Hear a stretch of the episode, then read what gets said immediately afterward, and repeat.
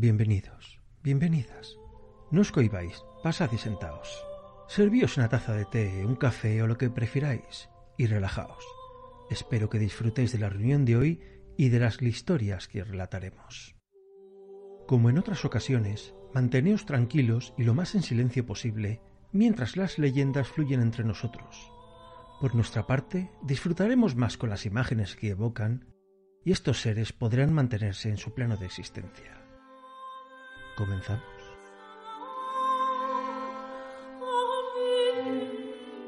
Hoy vamos a meternos de lleno en leyendas que tienen mucho que ver con las iglesias. Y si hay una iglesia con leyenda en la capital, es San Ginés. Situada en la plaza del mismo nombre, a pocos pasos del centro de la ciudad de Madrid, la Puerta del Sol, estaba en su momento flanqueada por el llamado Arroyo del Arenal de San Ginés, a lo largo de una profunda hondonada que iba desde el barranco de la Zarza, lo que hoy es la Puerta del Sol, hasta la plazuela del barranco, o lo que es lo mismo, la plaza de Isabel II. Dicha hondonada era un cauce de arena que era arrastrada por los afluentes del arroyo del Arenal, que si caminas desde la calle Bailén hacia la Puerta del Sol, nacían a la derecha, en los altillos de San Martín y Santo Domingo, y a la izquierda, en los de la calle y Plaza Mayor. Estos afluentes son hoy en día las calles San Martín, Hileras y Donados por un lado y las calles Bordadores, la continuación de Hileras, calle Fuentes por el otro.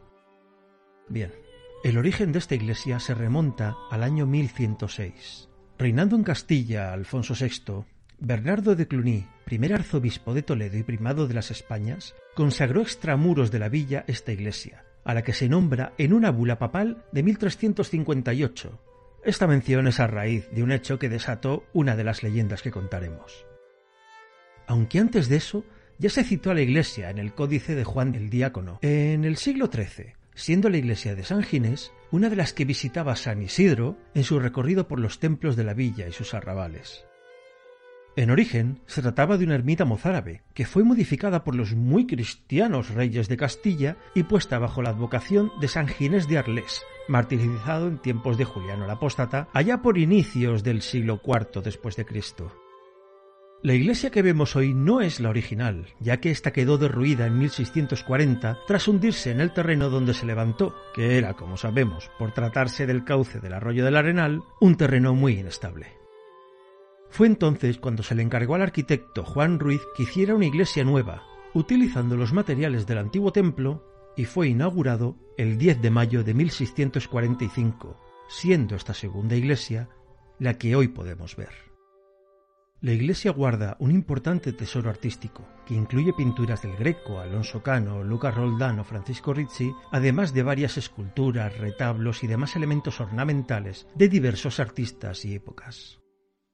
Entre otros hechos famosos, en San Ginés fue bautizado Francisco de Quivedo en 1580, la infanta Catalina, hija del Felipe II, bautizada en octubre de 1576, o se casó por primera vez Lope de Pega en mayo de 1588, además de varias bodas, bautismos, funerales de diversas figuras históricas madridenses. Pero lo que nos interesa es que la Iglesia también tiene en su haber varias leyendas, y en esta ocasión he recopilado un par de ellas para traeroslas. Espero que os gusten.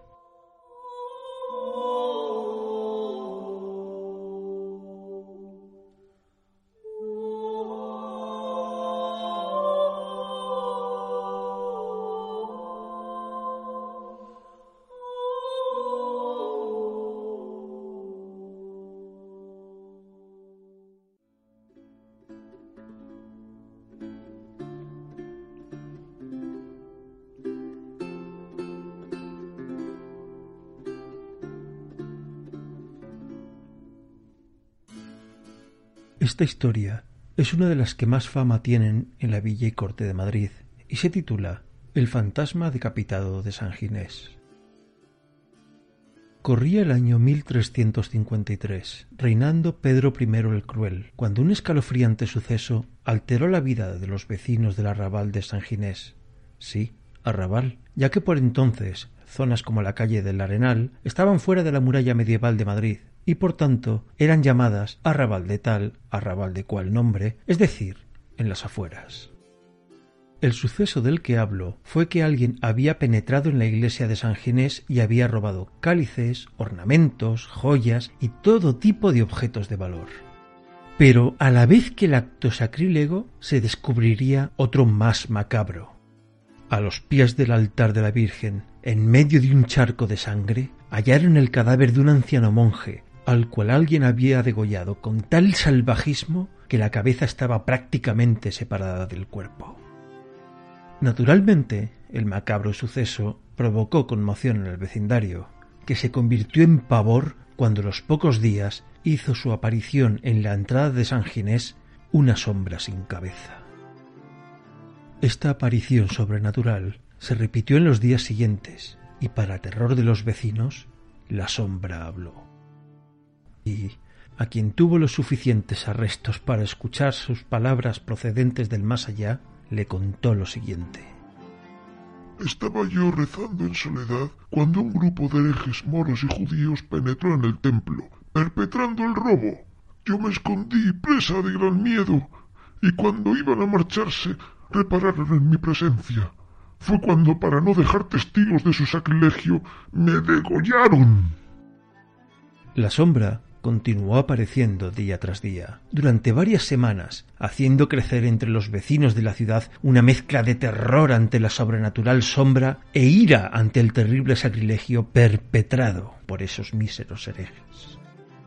No fue hasta un par de meses más tarde que los asesinos fueron encontrados y detenidos. Posteriormente, y por orden del mismísimo rey Pedro el Cruel, fueron arrojados, atados y sin miramientos, al cercano barranco del arroyo del Arenal de San Ginés, donde hallaron la muerte. Tras esto, cuentan que la sombra desapareció para siempre, o quizá no. Por los mentideros de la red circula la historia de unos mendigos, ya fechada en épocas de la actual iglesia, aunque sin fecha realmente definida, que a menudo dormían bajo los arcos de la iglesia de San Ginés. Contaron estos sin techo que además de oír ruidos extraños con frecuencia, tenían la inquietante sensación de estar siendo observados, aunque no eran capaces de ver dónde estaba situado el observador y mucho menos saber quién era. En una de esas noches. ¿Te está gustando este episodio? Hazte fan desde el botón apoyar del podcast de Nivos. Elige tu aportación y podrás escuchar este y el resto de sus episodios extra.